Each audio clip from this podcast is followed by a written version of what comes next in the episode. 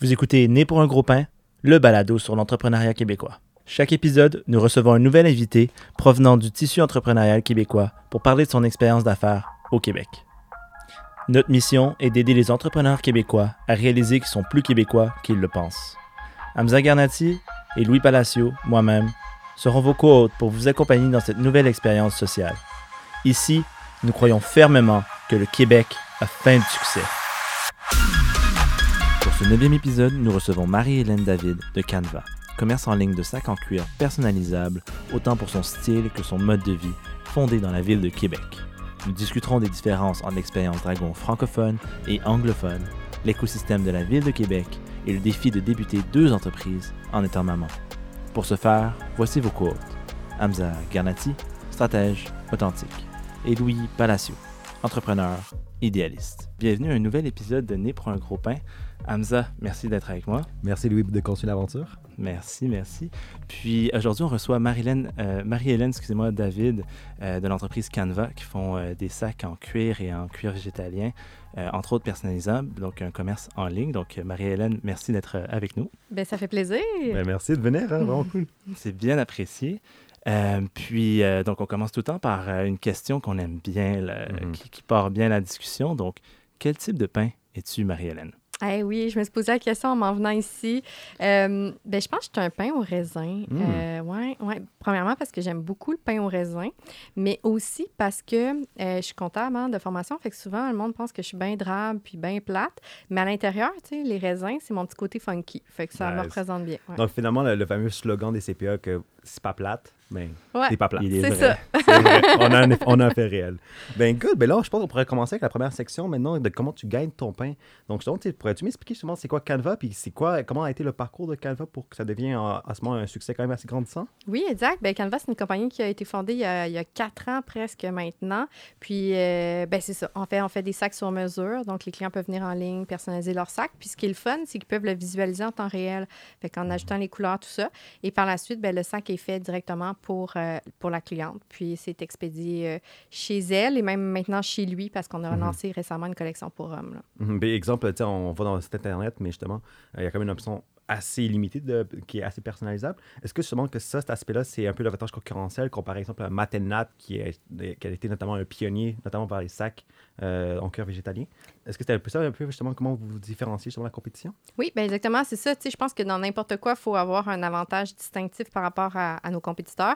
Puis nous, c'était vraiment la personnalisation. Euh, c'est avec ça qu'on a commencé. Au début, on faisait juste des sacs personnalisés. Puis en cours de route, ben, on s'est fait demander euh, des, des sacs plus standard. C'est pas tout le monde qui veut personnaliser son sac de A à mhm. Z. Là. Euh, donc, on a dévié un petit peu, mais ça reste que le monde nous connaisse vraiment pour la personnalisation à la base. Puis c'est toujours au corps de ce qu'on fait. T'sais. Fait que. Mhm. Ben puis quand on parle de personnalisation, on parle de genre l'intérieur peut être, ben, d'une couleur spéciale, l'extérieur en deux shades selon la partie du, du sac. Ouais, puis justement, euh, j'utilise ça smoothly pour faire le pont vers les dragons qui en ont reçu chacun un personnalisé. Puis euh, justement, dans, tant, qu'à rentrer tranquillement, on parlait un petit peu de comment l'entreprise avance. Vous planifiez déjà faire un, un chiffre d'affaires de 300 000 en, en 2019-2020, je pense. Donc, euh, mhm. comment ça se passe? Ça roule? Ça, ça grossit pas mal? Oui, bien, c'est ça. Ben, c'est drôle parce que je pense que c'est ce qu'on a présenté, en effet, euh, à notre passage à Dragon's Den mhm. euh, récent. Puis, ben, en fait, on a eu des meilleurs résultats que ça là, dans, dans, la dernière année. Donc, on est super, super content de ça. tu sais, on sous-estime des fois là, nos croissances. Des fois, on, surestime la croissance. Des fois, on la sous-estime. Je pense que dans notre cas à nous, on, a la, on sous-estime plus souvent qu'autrement. Donc, oui, ça, ça va très bien. Là. On a une bonne année puis on, ça continue, là, encore une fois. Est-ce que vous avez vu un impact concret après justement votre apparition de Dragon's Den, quand les chiffres ont augmenté? Oui, vraiment. Ben, c'est sûr, nous, on a fait dans le dragon, on a fait Dragon's Den, fait qu'on peut vraiment bien comparer les deux. Euh, dans le dragon, c'est incroyable dans le dragon. Là, on sous-estime l'impact que ça a. C'est un million de personnes qui écoutent ça presque en même temps. Mm. Euh, nous, ça a inondé notre site. Notre site a craché. Euh, oh, wow. euh, ouais, notre modélisateur est lourd plus. donc, c'est des ventes, là, c'est, fou. Là, en, 24 heures, 48 heures, c'est l'équivalent d'un mois de décembre, qui est normalement dans le retail notre meilleur mois, mais en, en, 48 heures. Fait que, puis à partir de ce moment-là, nous, l'avantage, c'est qu'il y avait tellement de monde qui avait acheté des sacs puis qui en avait en main euh, après ça, quand ils le reçoivent, ils en parlent autour d'eux. c'est exponentiel après ça. Euh, donc, c'est des outils. Oui, tu sais, oui, on va chercher du financement dans ces shows-là, mais c'est un outil marketing aussi incroyable.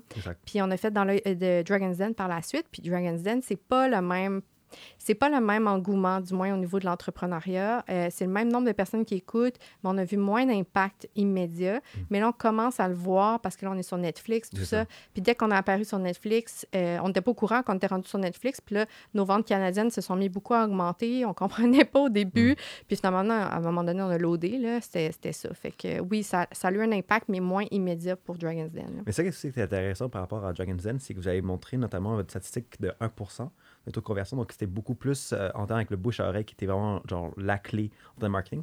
Bref, vous sauvez énormément d'argent. Donc, justement, est-ce que vous avez vu une emphase par rapport à ça après justement l'apparition avec Dragon's Den? Oui, bien, c'est sûr que après Dragon's Den, après ça, c'est oui, la même chose. Mais c'est sûr ça a été beaucoup plus tranquille après Dragon's Den. Mm-hmm. Mais ça reste qu'il y a quand même plein de monde qui viennent sur le site pendant ce show-là. Puis je pense que l'important, n'importe quel entrepreneur qui va dans un un show comme ça doit se dire il faut par la suite que tous ceux qui sont venus sur mon site, je sois en mesure de leur repousser du marketing dans les jours qui suivent, dans les mois qui suivent.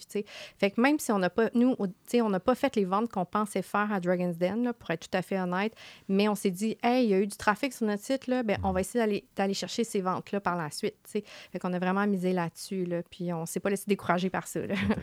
C'était prévu d'avance, votre stratégie? Vous avez dû comme racoler tout ça, votre stratégie de retargeting? Vous étiez prêt? Comment ça s'est passé un petit peu? Oui, ben, ouais. c'est vraiment une bonne question parce que, euh, tu sais, il y en a qui se tu dis, moi, je passe à la télé, je vais profiter des ventes, mais nous, l'objectif, ça a toujours été d'aller chercher la plus longue traîne possible après une apparition dans ce genre-là. Fait que déjà, à l'avance, on prépare notre communauté, on les craint, puis on leur donne des rabais, des incitatifs, pour vraiment essayer de booster nos ventes, puis que les gens aussi qui viennent sur le site le soir même, ils, se disent, OK, il faut que j'achète maintenant, sinon demain, peut-être que le deal n'existera plus, tu sais. Fait que on, on, on a vraiment toujours on s'est toujours planifié, on a toujours organisé en fait notre marketing dans ces, ces deux passages-là. C'était super important pour nous. Euh, tu ne vas pas dans le dragon trois fois dans ta vie. Là. Tu y vas une fois, puis il faut pas que tu manques ta chute. Mm-hmm. Fait que, euh, on voulait vraiment tout tout mettre le paquet. Notre, notre, stratégie web était en ligne avec ça. Euh, toutes nos infolettes étaient en ligne autour de ça. Notre marketing aussi. Donc, je pense que c'est important. Puis c'est là que tu as le meilleur impact par la suite. Puis ça a bien, juste la partie dragon en itself, elle a bien fonctionné à Dragon's Den. Vous aviez même eu une offre euh, de Jim. Tree Living. Merci. clairement J'ai étudié ça. Un des copropriétaires de Boston Pizza. Mhm. Donc vous avez réussi à, le séduire par, par, votre offre. Comment ça s'est passé un petit peu, euh, ça, ce passage au dragon euh, version anglophone? Oui, c'est ça. Ben, ça a super bien été. C'est sûr que nous, on avait. Ben, on a, les, Québécois, on a toujours l'enjeu de la langue, là, ça, c'est mhm. certain. Ça se passe tellement vite. Dragon's Den, ils se parlent vite entre eux. Puis déjà, dans une langue que c'est pas ta première langue. Puis en plus, ils sont loin des entrepreneurs. Ils sont vraiment loin des entrepreneurs. Puis dans le Dragon, ils sont plus proches. Là, le, le setup du studio est fait comme ça. Euh, fait qu'on, c'est ça. Fait que c'est déjà difficile à la base, mais ça a super bien été. nous, on a été en, discussion longtemps pendant l'enregistrement. ce qu'il faut comprendre, c'est que ça s'est enregistré pendant peut-être une heure, mais après ça, ils vont garder un 7, 8 minutes de télé. Là. Euh, mais pendant à peu près un 20 minutes, on était en négociation avec euh, Michel puis Goudzo.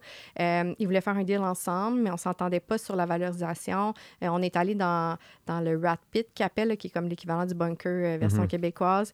on est revenu, on a fait une contre-offre, tout ça, ça ne marchait pas.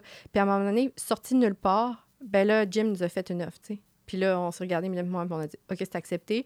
Euh, Michel et Goudzo n'ont peut-être pas aimé ça parce que ça s'est fait vite, mais ça faisait quand même 20 minutes qu'on niaisait. Donc, je pense ouais. qu'on s'est dit hey, là, ça, va y aller avec Jim. Là. on avec la POC. C'est euh. ça. exact. mais c'est intéressant parce que justement, vous avez un peu imposé que vous avez déjà des chiffres extrêmement intéressants. Et vous avez un peu même sous-évalué un peu votre business. Est-ce que c'était fait par exprès, justement, ça, pour attirer justement euh, l'attrait d'investissement de la part des, dragons ou c'était vraiment une évaluation que vous avez fait volontairement? Oui, mais c'est sûr que il y a toujours un niveau stratégique. Là. je pense qu'il faut qu'on il faut, faut aller chercher une braquette parce que tu veux pas avoir un trop gros. Tu veux pas trop valoriser ta compagnie parce que tu veux. Le risque, c'est que les dragons font, ils fassent juste te poser des questions sur ta valorisation, puis c'est ça que tu veux pas faire parce que mhm. tu veux qu'ils parlent de ta business puis ce que tu fais pour que madame à la télé, elle puisse comprendre qu'est-ce que tu fais.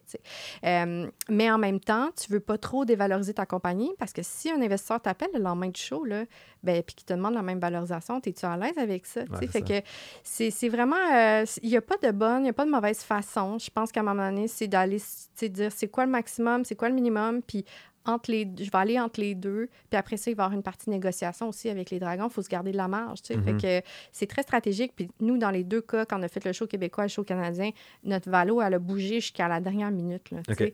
On était tellement comme, on est mieux plus, moins, plus, moins, bien on y va avec ça, let's go. tu sais. Fait que, au final, la valo, euh, c'est- difficile à évaluer. là. Non, c'est Ouais, ça. ouais. C'est ça. Mais après, sur le- l'accord avec euh, Jim justement, je pense que c'est 100 000 pour 15 Ouais. C'est d'accord? C'est quoi l'aspect justement de négociation qui vient après? Comment ça se passe au niveau logistique après l'épisode? Je pense qu'il y a beaucoup de personnes qui s'intéressent par rapport à ça. Ouais, c'est vrai. Hein?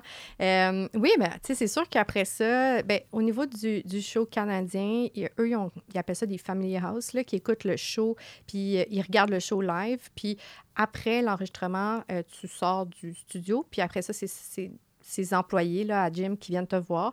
Puis ils te font signer, ben, tu peux la signer sur place, tu peux la signer rendue à la maison, là, mais ils te font signer après ça une entente comme quoi le, le deal est accepté puis qu'il va y avoir un due diligence. tu sais. OK. Puis le due diligence, c'est euh, c'est- là où ils commencent à regarder tes chiffres. Puis ils vont aller valider si ce que tu as dit à la télé, c'est vrai. Parce que ça, c'est pas tes chiffres sont pas validés avant le show. Fait que, à la limite, là, tu peux aller là, là puis dire j'ai 3 milliards de ventes. Puis c'est pas vrai. Là. Tu sais, Après ça, ils vont-tu vraiment te croire? Ça, c'est l'autre affaire. Fait que, c'est ça. Mais si tu veux faire un deal, après ça, ils vont ouvrir tes livres, puis ils vont aller checker si tu disais vrai. Puis plus, ils vont aller plus loin encore, c'est qu'ils vont regarder, ils vont s'asseoir avec toi à chaque mois, pendant six mois, Mm. exemple, voir si tu suis la croissance que tu leur as vendue.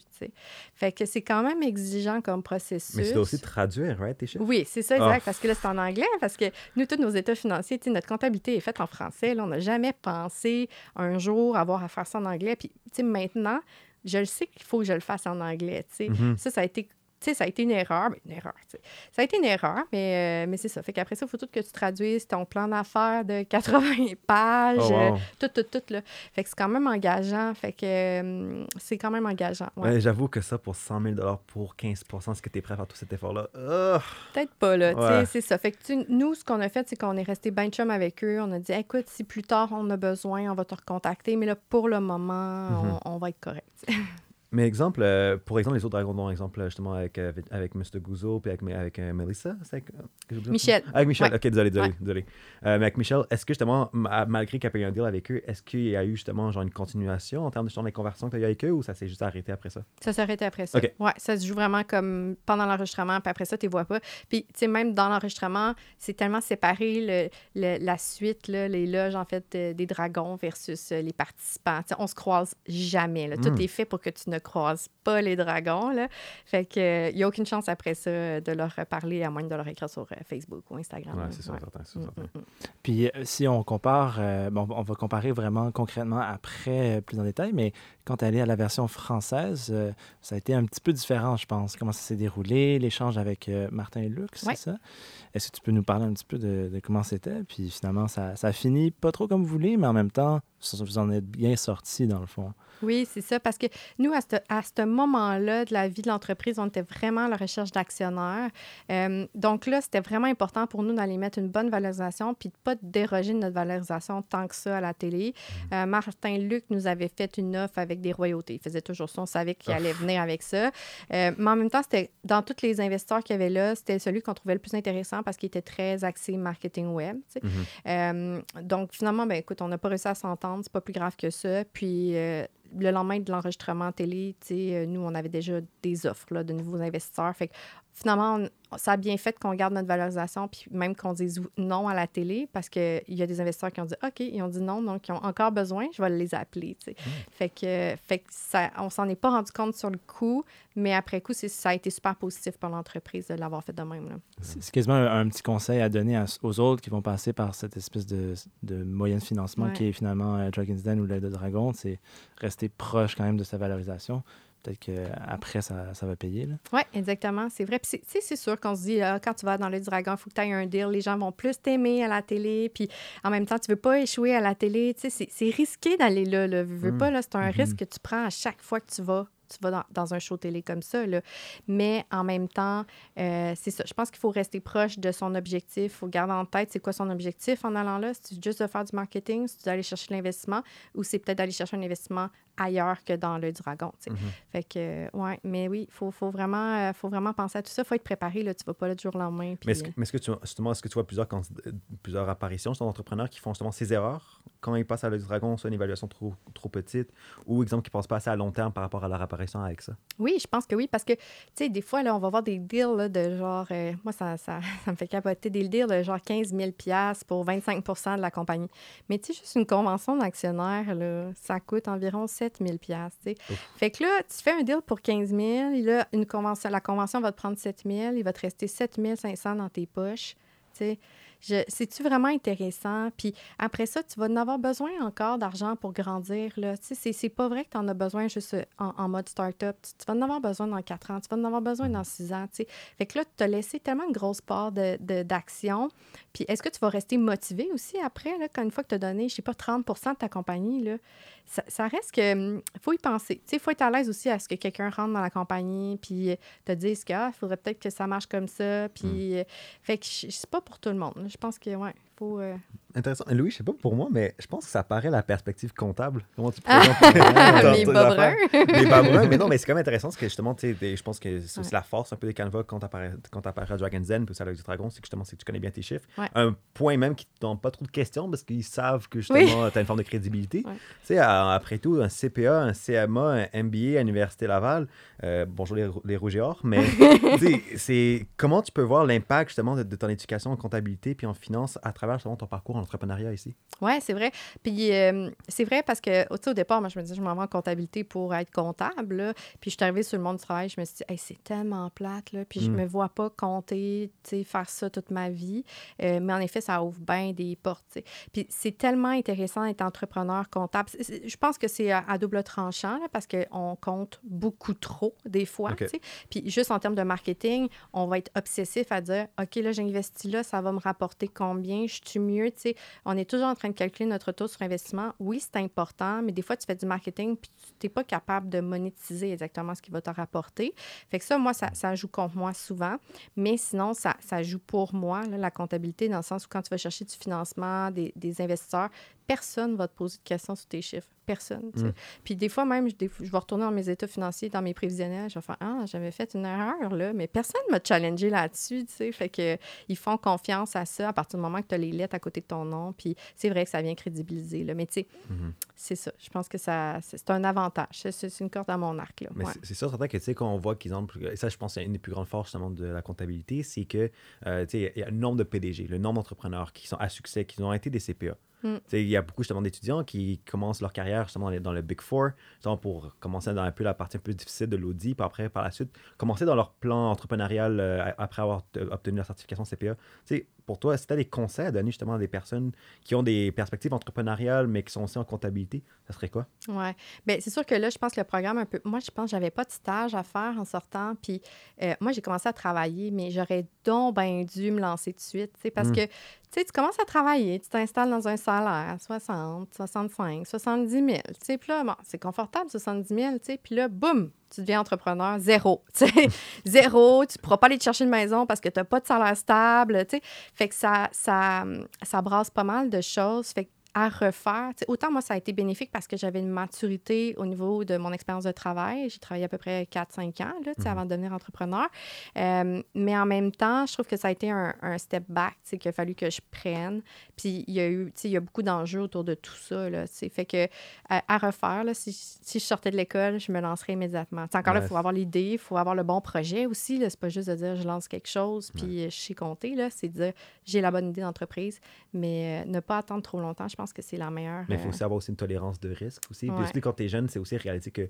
Je pensais que quand, exemple, surtout quand, on sort de l'université, c'est Ah, ben, je vais aller à cette carrière-là, cette carrière-là, cette mm. carrière-là. Mais parfois, il faut aussi réaliser que, hey, on est jeune, donc on peut prendre plus de risques. Et surtout pour les comptables, qui est un peu plus euh, risk-adverse d'habitude, c'est quand même euh, plus différent de comment tu positionnes les choses. Oui, non, c'est vrai. Non, définitivement. Puis moi, en tout cas, quand, on est, quand on est à l'école, on n'a pas d'argent. Puis là, tu sors de l'école, puis tu dis jamais je vais aller moi, être entrepreneur, puis encore faire pas d'argent. Tu sais, c'est un peu le Parce que c'est vrai là, que les premières années d'entreprise, des fois, il y en a qui sont, c'est très lucratif, mais euh, parfois, ça ne l'est vraiment pas pendant comme deux, trois ans, puis il faut être réaliste par rapport à ça. Fait que euh, je n'étais pas prête à ça quand je suis sortie de l'école. J'avais besoin de rentabiliser mes dettes d'études, puis, euh, puis fait que je suis allée travailler. Mais avec mhm. du recul, j'aurais peut-être dû attendre un peu avant d'acheter ma première maison. c'est ça. Intéressant. Mais je trouve ça nice que ça vienne en plus d'une comptable, que ce genre de conseil-là qu'on n'imaginerait pas de le profil bas brun naturellement. Mm-hmm. donc, ça lui donne encore plus de, de poids, je pense. Mm-hmm. Donc, c'est vraiment intéressant. Puis, donc, maintenant qu'on est pas mal de, dans la section l'argent du beurre, on voulait parler un petit peu, euh, je reviens au dragon, mais un peu comme la différence entre le Dragon's Den canadien puis l'œil du dragon euh, québécois. on voulait voir tes, perspectives. On a parlé un petit peu avant l'épisode. Euh, c'est pas nécessairement les mêmes montants non plus qu'ils peuvent mm. investir. Comment, ça, comment tu voyais la différence de dynamique entre les deux? Ouais. Ben, tu sais, déjà en partant, je pense, les, quand puis je, serais curieuse de savoir c'est quoi les moyens d'investissement dans l'œil dragon versus Dragon's Den. C'est hmm. peut-être une donnée que quelqu'un a comptabilisée quelque part euh, sur Internet. Là. Mais euh, j'ai l'impression que dans l'œil dragon, c'est vraiment moins élevé. Puis quand tu montes le show avec la production, pendant ton parcours avant, avant d'aller enregistrer la production, ils vont toujours te contacter, voir comment, comment tu t'évalues, comment... Bon, ils vont essayer de t'accompagner là-dedans, puis ils vont challenger ta valo, puis ils vont te rappeler que les dragons, tu sais, ils n'ont pas non plus euh, les poches méga creuses, là, mm-hmm. ils, vont, ils vont te le rappeler. Alors que Dragon's Den, on s'entend, euh, c'est du monde qui ont énormément d'argent, tu sais, fait que c'est tellement pas les mêmes... C'est pas les mêmes chiffres. Fait que c'est sûr que ta valorisation, j'aurais pu aller la même année à Dragon's Den puis à Dans le Dragon, mm-hmm. puis pitcher une valorisation deux fois plus élevée à Dragon's Den, tu sais, parce que ils ont l'argent pour aller là. Fait que, vraiment là la différence entre les deux, là. Puis c'est c'est pas la même, la même vibe. dans le dragon, ils sont beaucoup plus. Tu sais, les Québécois aussi, des fois, on a peur de blesser, on veut pas trop démolir le monde à la hmm, télé. Puis moi, en plus, j'ai la chance d'être une femme là-dedans, puis ça me surprendrait qu'ils détruisent une entrepreneur à la télé. Tu sais, ça on va, on va être bien honnête, là, c'est, ça. Fait que ça, c'est dans l'œil du dragon. Alors que Dragon's Den, c'est de la business. C'est mhm. beaucoup plus de la business que dans l'œil du dragon. Fait que est, vraiment là la différence, là, à mon avis. Mais justement, est-ce que est-ce que tu n'as pas une, forme de frustration, justement, en faire avec la culture québécoise qui est un peu trop, euh, comment dire, euh, gentil ou même soft en business? Mm. Oui, c'est une bonne question. Ben non, parce que ça fait partie de notre culture, tu sais, puis on est comme ça. Mais c'est juste que oui, oui, parce qu'à un moment donné, si toi, tu veux. Tu sais, si ton objectif, c'est de rester au Québec, là, c'est ça. La culture, c'est ça ici, mhm. c'est ça, that's Mais par contre, si ton objectif, c'est d'exporter ta compagnie à l'extérieur du Québec, à l'extérieur du Canada, ben il faut que tu comprennes que c'est pas la même chose à l'extérieur. Fait que je pense que c'est correct qu'on reste comme ça. les gens, quand ils écoutent le show, pourquoi il y a autant de monde qui écoute le show? Parce que c'est adapté à notre culture. Fait que après ça, c'est juste comme si tu es un entrepreneur le moindrement intelligent, tu vas t'adapter à ton auditoire. Fait que tu vas tu vas t'adapter à, à, à, Dragon's Den puis au marché canadien. Fait que... Mais c'est intéressant ce que tu dis parce que, exemple, surtout à Dragon's Den, euh, quand une entreprise québécoise, soit c'est Canva ou soit c'est euh, Tribu Expérientiel, soit c'est Hard Bacon, tu sais, tu es plus qu'un entrepreneur, tu représentes le Québec aussi. Il y, a des différences culturelles, il y a des différences linguistiques. Même évidemment, même s'il y a le fait qu'il y a un juge en Vincenzo mm-hmm. Guzzo, qui est montréalais à la base, c'est quand même difficile parce que tu essaies de convaincre justement des, des investisseurs qui sont beaucoup plus business, un public aussi que soit ils ont une image un peu plus négative du Québec, à cause que tu as, moins de charisme parce que tu n'es pas à l'aise, à cause que c'est pas la même langue, etc. Comment tu vois justement être, jouer le rôle en même temps d'ambassadeur au Québec? Est-ce que ça joue un rôle ou tu restes à la même perspective comme à l'œil du dragon? Bien, c'est drôle, j'ai jamais pensé à ça, mais, mais c'est vrai. Puis je, je pense qu'au Québec, puis c'est drôle parce qu'au Québec, on est beaucoup plus. Euh, les entrepreneurs se tiennent beaucoup plus ensemble. Fait que quand le monde, les autres entrepreneurs savent que tu t'en vas à Dragon's Den, sont comme on va t'aider, on va t'aider, tu sais, euh, on va te préparer, tout ça. Alors que euh, quand tu arrives à Dragon's Den, le monde sont plus chacun de leur bord. Puis là, le deal est à moi. Puis là, s'il le fait avec toi, ça veut dire qu'il le fera pas avec moi. Tu sais, hey, on n'est vraiment pas dans la même vibe. là. C'est vraiment différent. Ouais. ouais. Puis tu l'as vu un peu avec la frustration. Ben, frustration, c'est un grand mot peut-être, mais avec Jim, puis vous étiez déjà en train de parler avec deux entrepreneurs. Eux, ils n'étaient pas trop contents que ça aille avec Jim aussi vite, puis mm, mm. les deux se fassent comme pas oublier. Mais... mais ça reste des humains devant nous aussi à la base, tu sais. Puis euh, c'est sûr que c'est un moment qui est stressant dans une vie, tu sais, parce que tu as les caméras, puis tu as tout ça, puis tu as du monde qui ont beaucoup d'argent, puis... mais en même temps, c'est pas eux qui vont dire si tu vas avoir du succès à long terme ou pas, tu sais. Il faut pas, euh, faut pas trop s'en faire avec ça. Mais, euh, mais c'est des humains, puis ils sont là pour t'écouter. Puis ils sont tous différents aussi. Fait qu'ils soient canadiens ou québécois, là, ils ont tous leurs enjeux, ils ont tous leur background. Puis Jim, lui, je pense que ce qu'il a beaucoup aimé avec nous, c'est qu'on s'est collé à notre valorisation parce que nous, on avait déjà des actionnaires dans la compagnie. Puis on a dit, tu sais, on ne te fera pas un deal qui va dévaloriser nos actionnaires actuels dans la compagnie.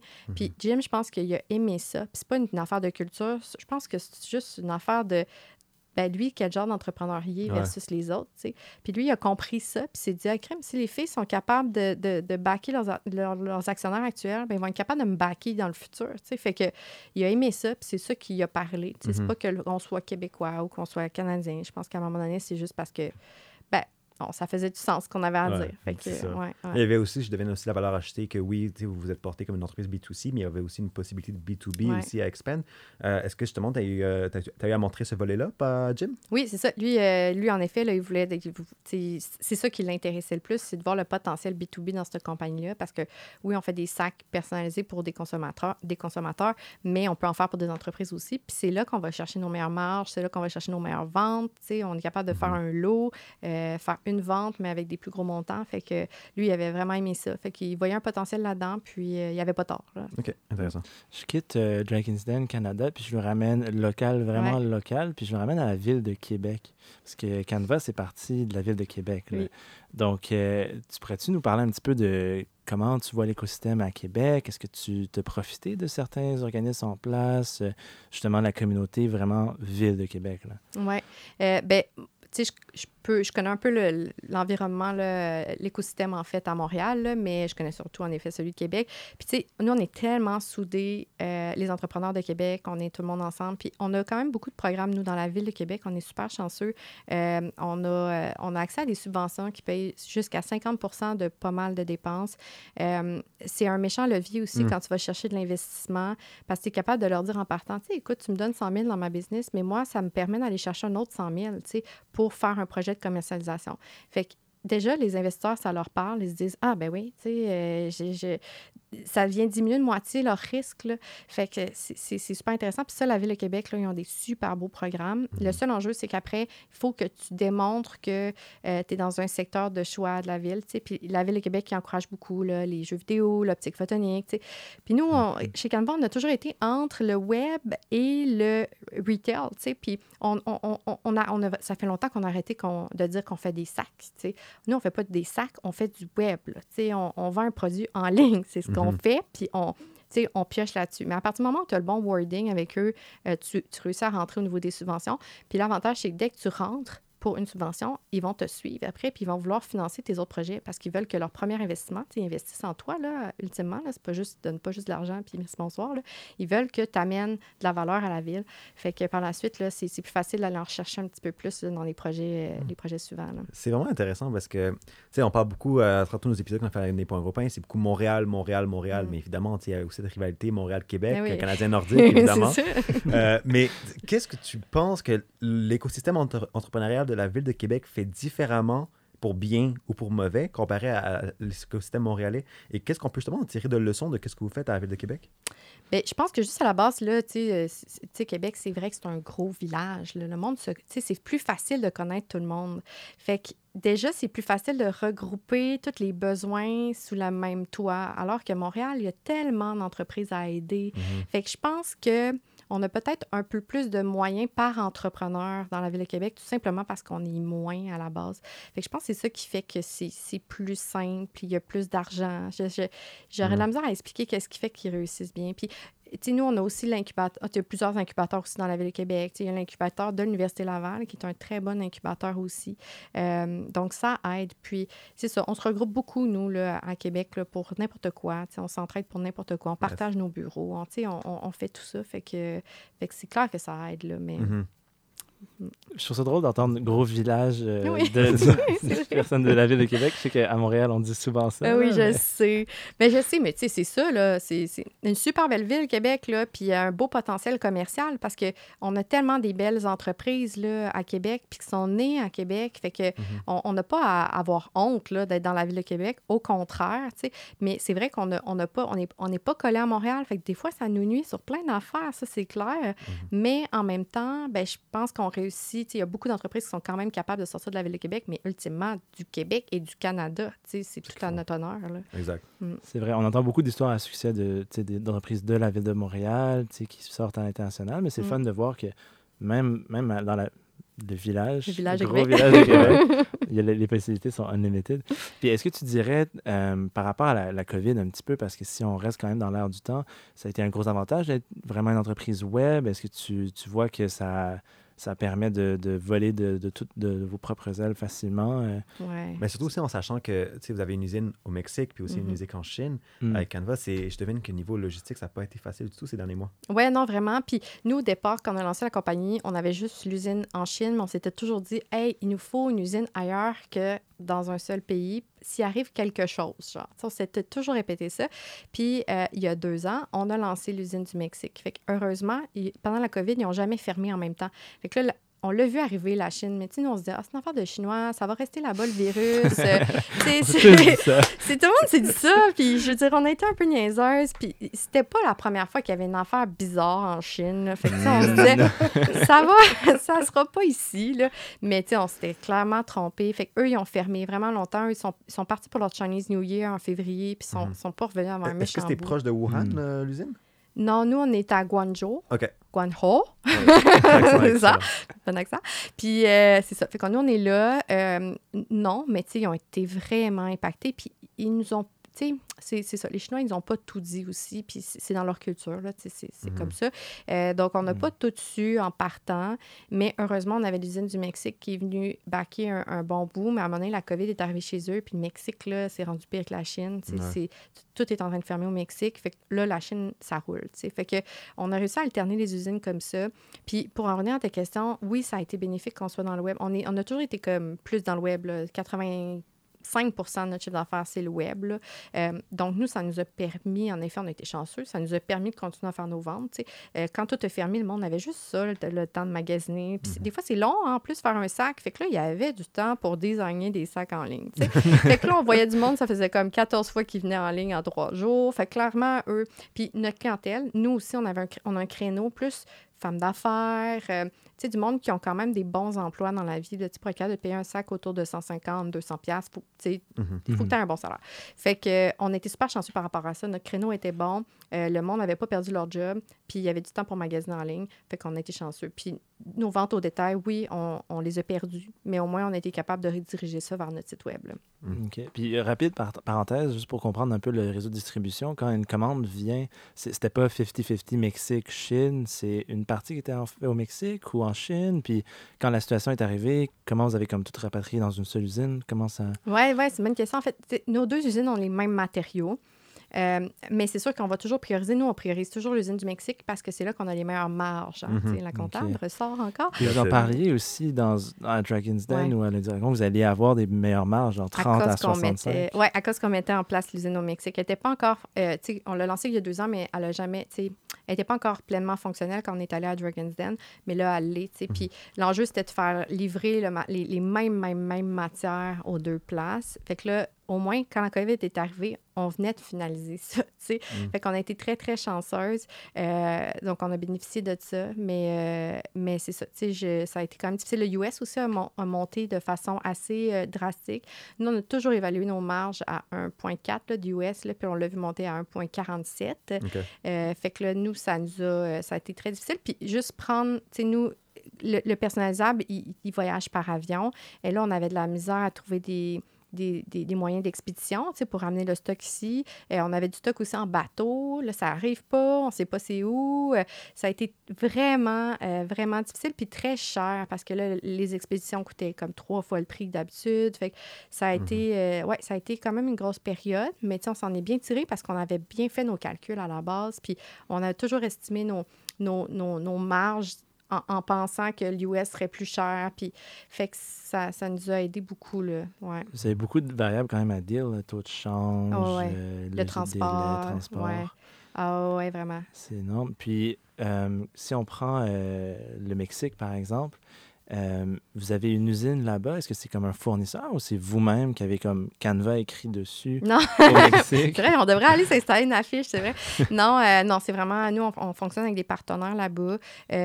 C'est, on les appelle notre usine parce que c'est notre équipe ultimement, puis c'est des, euh, sais, comme l'usine au Mexique, c'est une entrepreneur qui a parti de sa compagnie, euh, euh, ils sont pas beaucoup, puis c'est important pour nous parce qu'ils travaillent du personnalisable, fait que chaque thème est, est différente, fait, fait que c'est fait à la main, fait que ça peut pas être une usine de 45, là, ça marcherait pas, fait que, ah, au Mexique, ils sont genre 7, là, hum.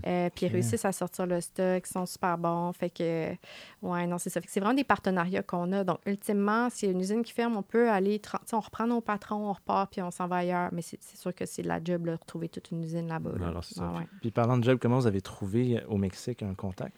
Moi, là, je pense que je suis trop grande gueule. J'étais au, en tout cas, j'étais au, théâtre, j'ai croisé quelqu'un, puis je disais, moi, j'aimerais ça avoir une usine au Mexique. il fait, ah ouais, OK, ben, je connais quelqu'un qui connaît quelqu'un. Fait que là, il dit, je t'appelle lundi. Parfait. Fait que là, il m'appelle, euh, il m'appelle, puis il me met en contact avec quelqu'un. Puis dans le fond, la fille, elle, euh, elle faisait beaucoup d'import, export au Mexique. Fait qu'elle avait un partenaire là-bas qui l'aidait au niveau de l'expédition, tu sais, checker la marchandise euh, avant que ça parte, puis tout ça. Puis elle nous a mis en contact avec lui. Euh, on l'a engagé pour que lui, il aille voir euh, tous les marchands de tissus. Parce que, tu sais, c'est particulier parce que nous, c'est personnalisable. Hein? Fait que là, il faut vraiment trouver la bonne usine pour faire ça. Il est allé voir tous les marchands de tissus, puis il a dit à qui, à qui tu vends ton tissu, tu sais. Puis là, il est redescendu comme ça pour trouver des partenaires. Euh, puis nous, on visait le Guadalajara, dans le fond, qui est comme mm-hmm. pas loin de Mexico City. Fait que puis il a trouvé comme ça. Fait qu'on a été vraiment. Euh, c'est parti d'une pièce de théâtre euh, dans la ville de Québec. Et euh, par la suite, on est allé deux, trois fois le visiter, arranger tout ça. Puis, puis voilà, c'était fait. Intéressant. Puis là, justement, maintenant, on continue de parler business, mais là, on parlait vraiment plus de ce qui est actuel pour toi. Mm-hmm. parce qu'en pleine pandémie, justement, tu as lancé une nouvelle entreprise. Ben oui, je suis de même. ouais. Ça, on peut voir parce que pour vrai, on, on les a un peu le parcours justement de Philo. Puis ça, je pourrais, je te laisse te présenter c'est quoi Philo, mais vraiment, félicitations parce que je pense que tu connais en, ce moment des résultats grandissants avec ça en peu de temps. Donc, euh, vas-y, c'est quoi, c'est quoi Philo? Oui, bien en fait, euh, c'est une petite pastille de produits nettoyants concentrés. Puis quand tu mets ça dans l'eau, ben, ça se transforme en produit standard, là, comme du Windex, du mhm. RTL et tout ça. Euh, puis c'est ça, ça a parti en avril. Puis ça faisait longtemps que j'y pensais. Là, en fait, l'histoire, ça a commencé le jour où j'ai un tuyau dévié qui a percé sous mon lavabo de salle de bain quand j'ai appelé mon plombier, il m'a dit Ça, c'est dû aux émanations toxiques des produits nettoyants sous ton lavabo. Puis moi, ça a tellement été un choc. Je me suis un tuyau en métal, se faire percer comme ça, je, je pensais même pas que c'était possible. Puis j'étais ri de moi, là, ri de moi. J'étais allée voir sur Internet, puis il y a tellement de monde qui ont ce problème-là. Puis dans des rapports d'inspection aussi de maison, quand tu achètes une maison, hmm. c'est souvent là, comme quoi les, les, produits nettoyants sont mal entreposés. Puis l'enjeu aujourd'hui, c'est que les maisons sont de plus en plus hermétiques, fait que tout ça, ça reste dans la maison. Puis sais, je me suis dit, c'est quand des personnes tuyaux déviés, tu sais, imaginez l'impact que ça peut avoir sur ben, notre santé, sur celle de ma famille, sur la planète. Euh, c'était majeur. Puis là, j'ai commencé à faire des produits avec du vinaigre et du bicarbonate de soude. Ça sent vraiment pas très bon. Puis en plus, ben, ça lave pas full bien. Fait que à travers tout ça, j'ai surtout réalisé là, que 95 des, du produit ménager, c'était de l'eau. Fait que hmm. je me suis dit, pourquoi on, pourquoi on continue à transporter de l'eau de même? Là? C'est illogique. Et c'est aussi le plastique, là, c'est tellement un putain de ben gaspillage. Mais oui, c'est ça, la bouteille de plastique puis l'eau. C'est vraiment un non-sens pour moi. Là. Et, euh, et j'ai commencé à penser à l'idée, j'ai mis ça en place. Puis euh, en avril, c'était c'est ça. Ça lancé en avril, en pleine pandémie. Puis j'ai dit, check, ben c'est pas grave, on l'essaye, puis euh, on verra où est-ce que ça va nous mener. Puis tu vois, en huit mois d'opération, c'est 400 000 de chiffre d'affaires, c'est 100 points de vente, euh, puis ça continue, ça continue à augmenter. Puis nous, on a une repeat business là-dedans. Fait que quelqu'un qui achète une pastille aujourd'hui, il va en racheter un mois plus tard, deux mois plus tard. Fait que je sais que les ventes qu'on a aujourd'hui, ça va être encore plus dans, dans un an. Hmm. Fait que, fait que c'est une belle entreprise. On est, on est super fiers de, de, tout ça. Puis, euh, ouais, ça continue. Vraiment intéressant parce que. Ah, je voulais juste demander euh, le produit, euh, on, ne perd pas de qualité, on perd pas de concentration. C'est la, même chose que mon produit. Même chose. Puis en plus, c'est écologique. Ben, Dans le mm. fond, c'est biodégradable, c'est naturel. Fait mm-hmm. que c'est équivalent c'est la même chose. Mais c'est ça qui est cool. Ben, justement, je pense que c'est à travers ça justement, que tu as quand même eu quand même une grande autorité justement, avec des articles sur les affaires. Et tu fais aussi maintenant partie, tu fais maintenant partie oupsie, euh, du programme de Femme sort de RBC. Euh, justement, parle-moi un peu comment en peu de temps tu as pu avoir un produit qui, euh, qui fait un impact environnemental incroyable, qui est extrêmement viable pour comme tu l'as dit, 95 des personnes qui ont, qui ont une maison qui ont besoin d'avoir ce produit-là, mais aussi maintenant d'enfin avoir justement une forme de réputation assez vite mhm. à travers ce produit-là. Ouais. Parle-moi un peu de ça. Ben, je ne sais pas si vous avez déjà entendu parler de Simon Sinek, là, euh, du Golden Cycle. En tout cas, ça, je recommande mhm. ça à tout le monde. Moi, je l'écoute une fois par semaine, son vidéo. C'est un TED Talk, 7 minutes. Là. Une fois par semaine. Tu, tu te répètes cette vidéo-là, allez tout écouter ça. Euh, puis dans le fond, lui, il explique qu'est-ce qui fait en sorte qu'une bonne une entreprise se démarque d'une autre. Puis il parle du why, puis de pourquoi tu le fais toi en tant qu'entrepreneur, en tant qu'entreprise, puis c'est ce qui va parler à ta clientèle. Puis moi, depuis le début, je répète tout le temps pourquoi je le fais, puis je avais pas réalisé en le faisant, mais ça m'a vraiment aidé parce que les gens s'associent beaucoup à mon message, puis disent Eh bien, moi aussi, là, euh, je stocke mes produits ménagers. tout le monde est touché par sa santé, puis sur la santé de la planète. Puis en plus, quand on leur dit ben moi, j'ai une solution, ça coûte pas plus cher. Puis en plus, c'est, ça sent bon, tu sais, puis ça lave. Fait que mm. le choix est facile. Fait que c'est, vraiment, ça, a tellement été facile de convaincre les gens.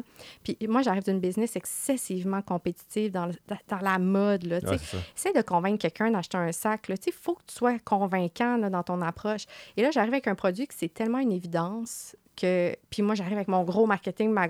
essayer de convaincre, mais j'ai même pas besoin de convaincre. C'est juste la pourquoi je le fais, c'est assez convaincant pour n'importe qui. Mais le truc, par contre, c'est que là, tu rentres dans un marché de niche, mais est-ce que ça reste une niche pendant très longtemps? Parce que, exemple, une entreprise comme Procter Gamble, ils ont justement un R&D assez développé pour essayer de, justement de te rivaliser par rapport à ça.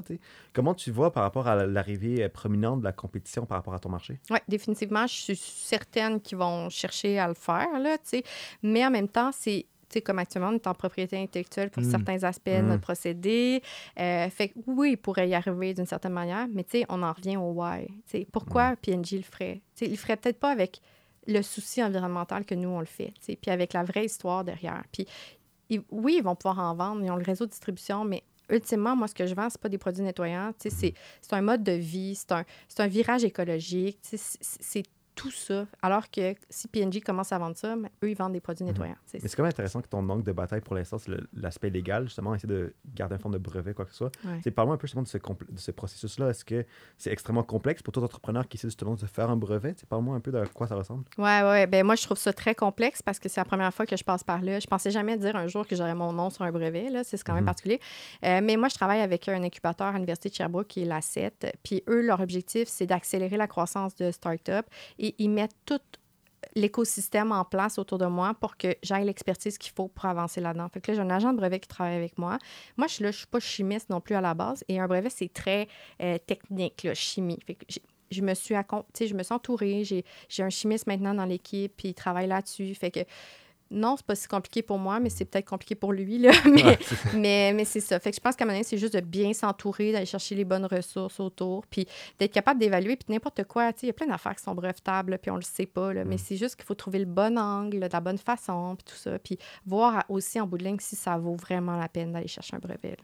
J'ouvre une petite parenthèse parce qu'on voulait vraiment en parler. Mm-hmm. Puis tu te dis que c'était pour ta famille, entre autres, que c'était dangereux ces produits-là. Puis euh, je fais le pont, dans le fond, avec l'aspect familial. Quand tu as commencé euh, L'œil du dragon, puis même Dragon's Den, étais, euh, tu, tu, venais d'avoir un enfant, puis tu allais avoir un enfant dans le cas de Dragon's Den. C'est comment jumeler la vie familiale, ben en fait, construire carrément, commencer une famille, puis commencer une business en même temps. Oui, mais c'est drôle parce que quand j'ai lancé Canva, j'accouchais de ma première fille. Puis quand j'ai lancé Philo aussi, c'était dans l'année de mon premier gars. Fait qu'on dirait que genre, il faudrait pas que j'aie un troisième enfant. C'est une troisième entreprise. Mon chum capoterait. Mais non, c'est excessivement difficile. Puis moi, j'ai pas eu de congé maternité. Là. après, après un mois et demi, deux mois, déjà après un mois, on se préparait pour aller à, mon premier accouchement, on se préparait pour aller dans l'œil du dragon. Euh, J'étais arrivée dans l'œil du dragon, on enregistrait. J'avais pas dormi la nuit avant parce que ma fille faisait pas encore ses nuits. Puis même chose, on est allé à. Quand j'étais allée à la Dragon's Den, j'étais enceinte de mon gars 32 semaines. Hmm. Puis j'ai commencé à contracter pendant que j'étais là-bas. Et pendant l'enregistrement, je contractais. Puis je me demandais, je suis en train d'accoucher, tu sais? Fait que c'est comme. C'est malade. C'est fou pareil, tu sais, ça, tu sais? Fait que c'est, ça vient tellement avec ses enjeux. Puis je pense que c'est ça. À partir du moment où je pense qu'il faut, que tu, faut que tu deviennes mère pour savoir vraiment c'est quoi, mais tes enjeux changent aussi en tant qu'entrepreneur. Euh, c'est encore plus une nécessité de, rentabiliser ce que tu fais, rentabiliser ton temps aussi parce que tu veux passer du temps avec tes enfants. Mais en même temps, moi, ça m'a fait une latitude. quand il y a eu la pandémie, là, ben, moi, j'avais pas un boss à appeler le matin pour dire parce que je peux pas rentrer, j'ai mes deux enfants, on n'a pas de garderie. J'ai été avec mes enfants pendant deux mois, trois mois. Là, puis mm-hmm oui, ça a été difficile parce que tu, tu, tu, tu regardes pas tes courriels pendant ce temps-là, tu es occupé à autre chose. partout. Euh, c'est ça. Mais, mais ça reste quand même difficile, tu sais. Puis, euh, mais c'est correct, ça fait partie de la vie. Puis, euh, tu sais, j'ai un chum aussi là, qui n'est qui, qui pas entrepreneur, heureusement, parce qu'on trouverait ça un petit peu difficile.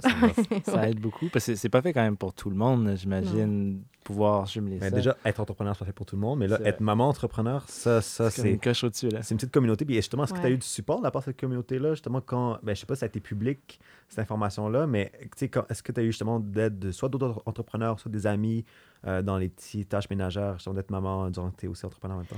Euh, ben, moi, j'ai ma, ma famille est à côté de moi à cinq minutes, là, toute, toute ma famille. Fait que je, je, suis vraiment très, très bien entourée. Puis heureusement, parce que c'est vrai, si, si j'étais toute seule dans ma ville sans mes parents autour, j'aurais jamais été capable de le faire. Mm. Jamais, jamais, jamais. Fait que c'est vraiment ma famille. Puis c'est grâce à eux là, que je suis encore entrepreneur aujourd'hui, définitivement. Mais j'ai des amis en or aussi là, qui m'ont toujours pas mal aidé. Puis euh, je, suis vraiment bien entourée. Là, je suis chanceuse. c'est ça qu'il faut, Quand un gros meeting, grand-maman vient aider, puis elle vient s'occuper des enfants. Mais, mais moi, j'amenais mes enfants aussi en meeting. Ben, Peut-être moins maintenant parce que là, ils sont très turbulents. Là, mais euh, sais, quand ma fille, je l'ai traînée dans tous mes, mes meetings jusqu'à six mois. Euh, j'allaitais jusqu'à six mois. Je me suis dit, hmm. ben, à un moment donné, c'est ça la vie. Là, mm-hmm. On ne fera pas semblant. Fait que non, c'est ça. Je pense qu'il faut juste trouver le bon équilibre, mais, euh, mais ça se fait. Tout se fait. Là. Mm-hmm. Mm. Ah, intéressant. Mais là, justement, je, parlerai, je passerai à la dernière section maintenant du pain sur la planche. Mm-hmm. Euh, donc là, maintenant, tu grandis une famille, tu grandis surtout une business, en fait, une nouvelle business maintenant. quelles sont justement tes perspectives d'avenir avec Philo? En quoi ça va venir? Oui, ben je pense que ça va aller vite euh, parce que là, on va terminer notre première année.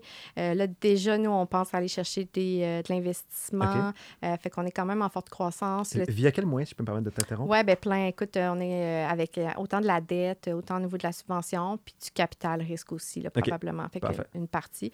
On va essayer d'aller chercher le plus gros levier possible parce que ben, c'est toujours ça l'enjeu, aller chercher plus de subventions en premier, après de la dette ou du capital risque. Là. Mais moi, mhm. j'encourage beaucoup la dette en premier, puis après le capital risque. Tu essaies de valoriser le plus possible ta compagnie, puis après, tu y rechercher de l'investissement. Et par rapport à Canva, parce que justement, tu as, fait du, du, financement par rapport à du Dragon, aussi des investisseurs privés, mais tu as aussi fait un financement avec Kickstarter.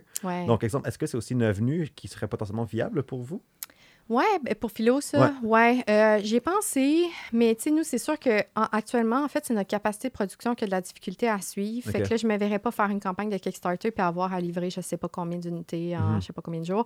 Fait que je ne serais pas à l'aise avec ça pour le moment. Peut-être éventuellement pour lancer des nouveaux produits. Je trouve ça toujours intéressant de tester un marché avec une campagne de Kickstarter. En fait, je pense que c'est toujours la meilleure réponse que tu peux euh, mhm. avoir, là, le, Kickstarter. Tu vas voir si les gens sont intéressés à ton produit. C'est ça. Mhm. Donc, pour toute personne, je pense, qui nous écoute, euh, si vous voulez forcément euh, justement investir sur une entreprise québécoise en plein grandissant, mais regardez ce qui se passe avec Philo, parce que peut-être euh, un jour, vous pouvez justement financer cette belle entreprise. Exact, merci. je m'occupe de la pub. puis tant qu'à parler de financement, puis euh, juste une petite parenthèse, justement, je reviens à Canva.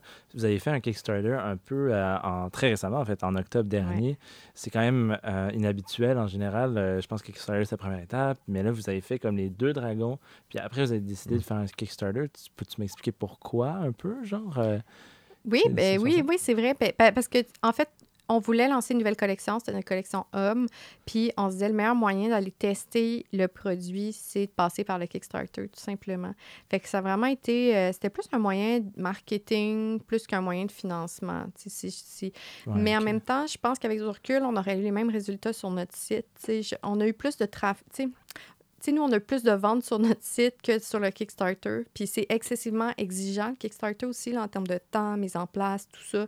Euh, donc, à refaire, probablement qu'on ferait comme une pré-vente, mais sur notre site. Là, ça, mm-hmm. ça, ça, risque d'être ça la prochaine fois. Ouais.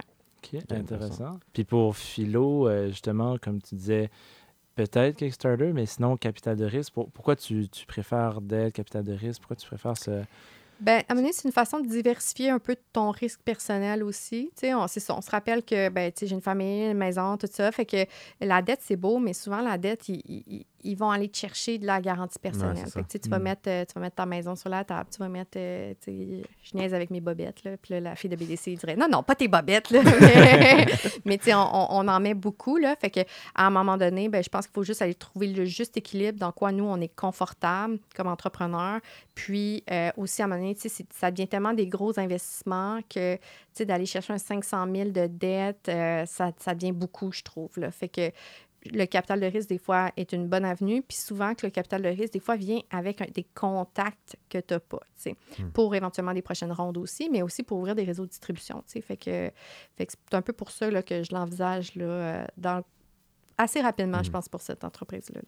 OK. c'est très intéressant. Puis pour finir un peu le balado, je pense que là, tu es dans une période où tu es vraiment dans une ascension incroyable, justement, en faisant partie de programmes assez prestigieux, puis voir ta business grandir. Mais si on sort vraiment du perspective micro, plus parler par rapport au Québec en général, mm-hmm. qu'est-ce que tu penses justement que c'est quoi un peu des opinions par rapport à qu'est-ce qu'on devrait améliorer, qu'est-ce que tu penses qu'on fait bien, puis juste en quoi ça va ressembler le, le, système entrepreneurial euh, vers la fin de la pandémie, puis aussi post-pandémie? Oui. Bien, ben déjà, moi, je trouve que les entreprises au Québec pensent trop Québec-Canada, alors hmm. qu'on devrait juste penser Canada. Euh, tu sais, moi, mes premières ventes avec Philo, ça venait de l'Ouest canadien, tu sais, puis c'est total... Puis moi, pour moi, je trouve ça normal. Les gens, ils font comme « Ah, c'est drôle, ça soit pas le Québec. » Ouais, mais c'est... Non... Ben, tu sais, pourtant, le marché, moi, le marché, c'est le marché canadien. C'est sûr, après, c'est différent à cause de la langue et tout ça. Fait que je pense que des fois, on, y va trop, euh, tu sais, on pense trop petit, là, on pense trop au Québec. Euh, mais l'autre enjeu aussi, à un moment donné, c'est de ne pas vouloir, tu sais, il ne faut pas s'éparpiller parce que mon produit, il est super exportable. Tu sais, je pourrais aller dans l'Europe, euh, dans, dans l'Union européenne, je pourrais aller aux États-Unis, mais ultimement, ben ça va me prendre combien d'argent pour être de toucher tous ces marchés-là? Je pense qu'on est mieux de dire, OK, je vais saturer un marché, puis après ça, je vais aller à la prochaine étape. C'est beaucoup plus intelligent que de dire, je m'éparpille partout, ça va me coûter super cher de marketing, puis après ça, euh, mm-hmm. j'aurai plus rien pour continuer à avancer. Fait que, fait que je pense que c'est souvent ça l'erreur, c'est qu'on veut tout faire en même temps, on voit toutes les opportunités. Euh, ou on n'en voit pas assez, je pense, ou on pense trop autour de nous. C'est un ou c'est l'autre. Fait qu'après ça, l'enjeu, c'est de trouver l'équilibre entre les deux. Hmm. C'est pas si simple que ça. C'est intéressant parce que c'est pas la première fois qu'on parle de ça. Qu'est-ce que t'en penses, Louis?